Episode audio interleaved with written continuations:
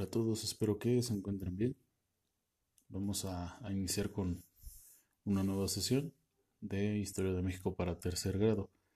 Eh, el tema de hoy vamos a, empezar a revisar las, a las eh, civilizaciones o sociedades prehispánicas, eh, sobre todo de la parte de, de Mesoamérica. Vamos a revisar sus características principales, sus principales aportes a la, a la cultura actual y em, características pues básicas que, dieron representación a las, a las civilizaciones que, le siguieron. En este caso pues vamos a, a, comenzar eh, con la cultura olmeca, que es, es una de las, de las primeras civilizaciones que se, se asentaron en la zona de Mesoamérica y que además es de gran, gran importancia y significación para, para las culturas que, prosiguieron. Bueno, los olmecas eh, se situaron en la parte sureste de México, entre los estados de, Veracruz, Tabasco y parte de Chiapas. Eh, es donde podemos encontrar los, los principales vestigios, tanto arquitectónicos como escultóricos, de, esta, de esta cultura.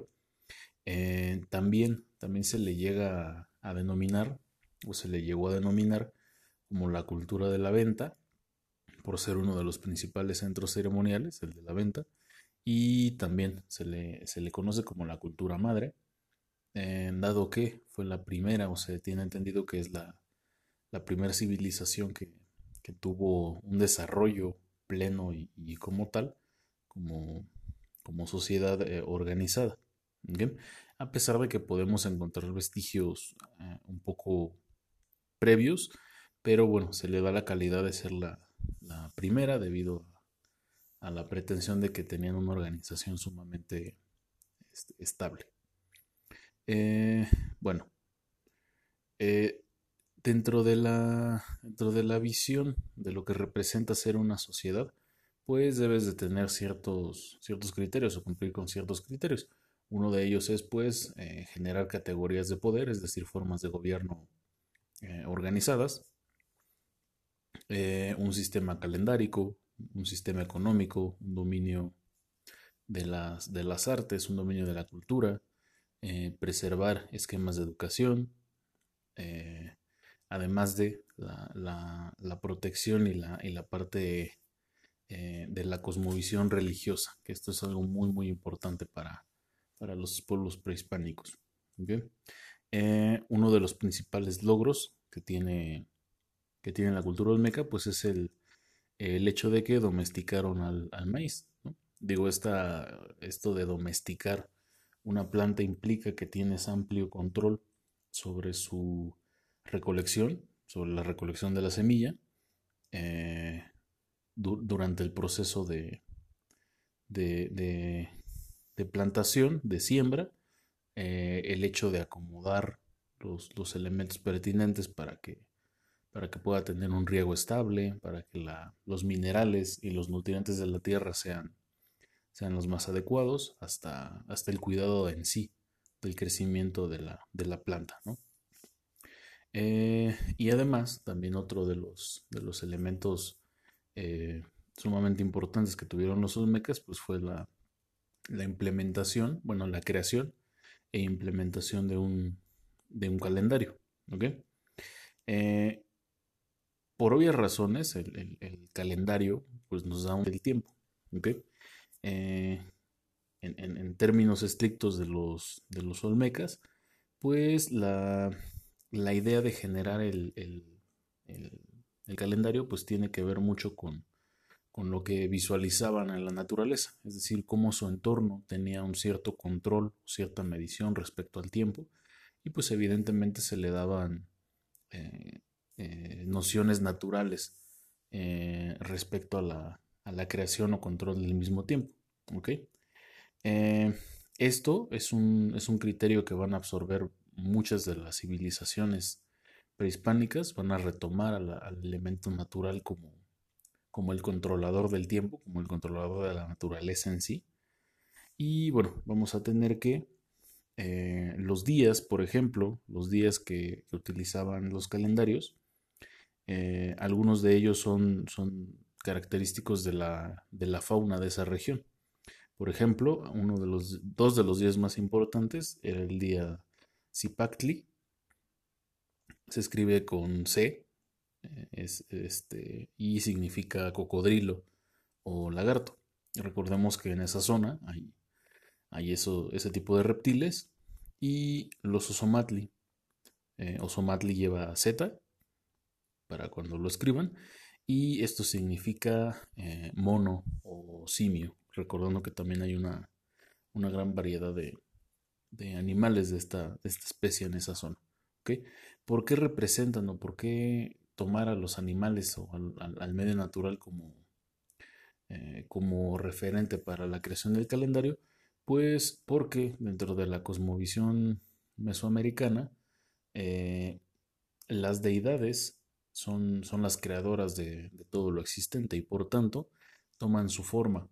Incluso algunos de los dioses toman, toman esta forma. Esto, esto es lo que realmente significa el, el, nahual.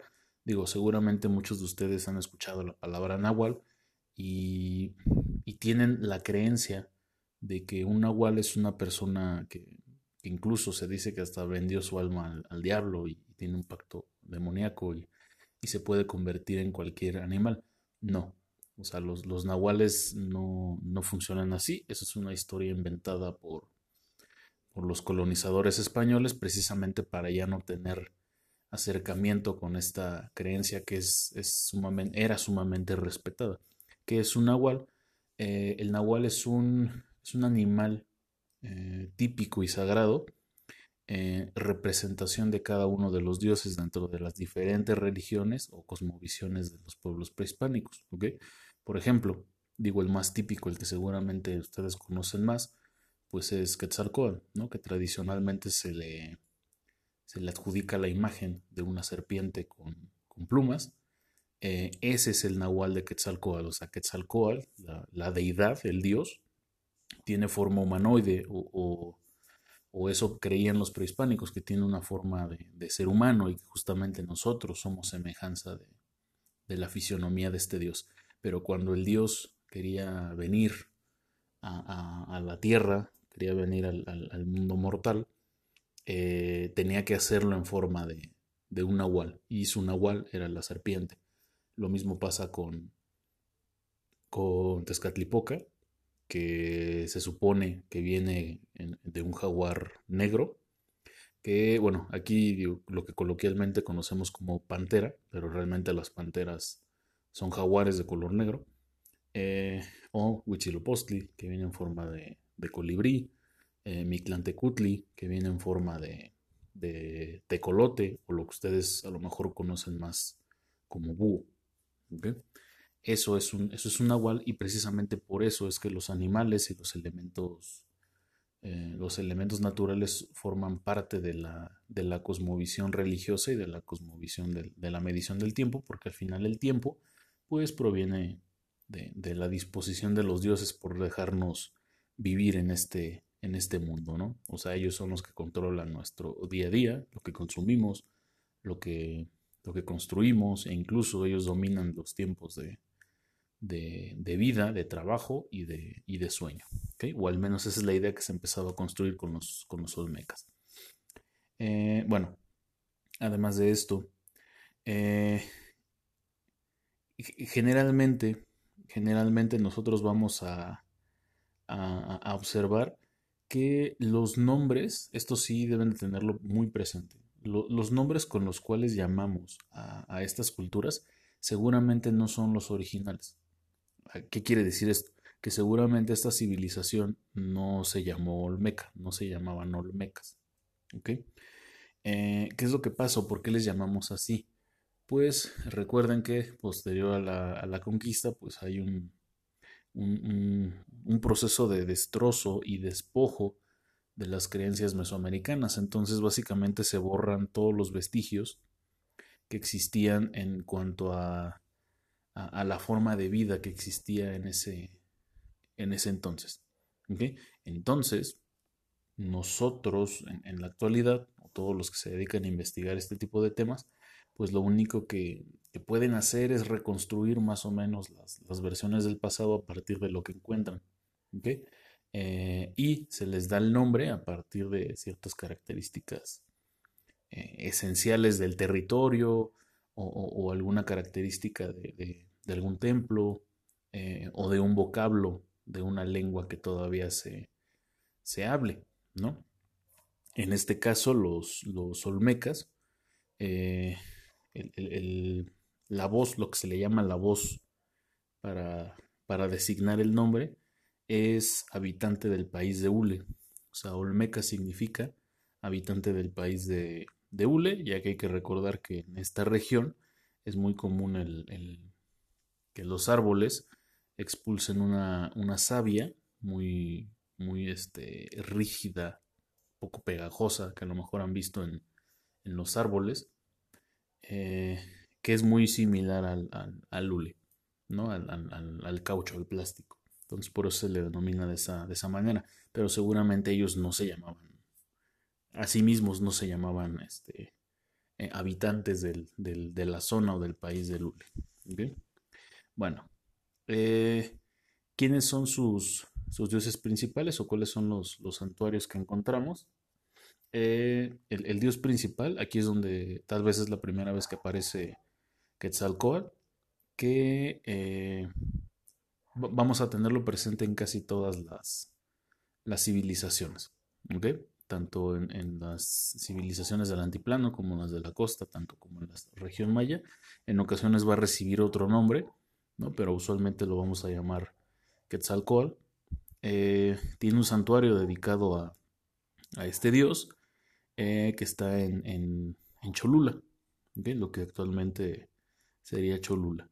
Eh, pero los, los templos o las principales ciudades que vamos a encontrar va a ser en el famoso Cerro de las Mesas, en la, lo que hoy conocemos como la zona arqueológica de Tres Zapotes, en San Lorenzo, que, por algún momento se le llegó a llamar San Lorenzo eh, Tenochtitlan, pero realmente el nombre real o el nombre actual es San Lorenzo, y La Venta, que es el, centro ceremonial más importante de, de, la cultura olmeca.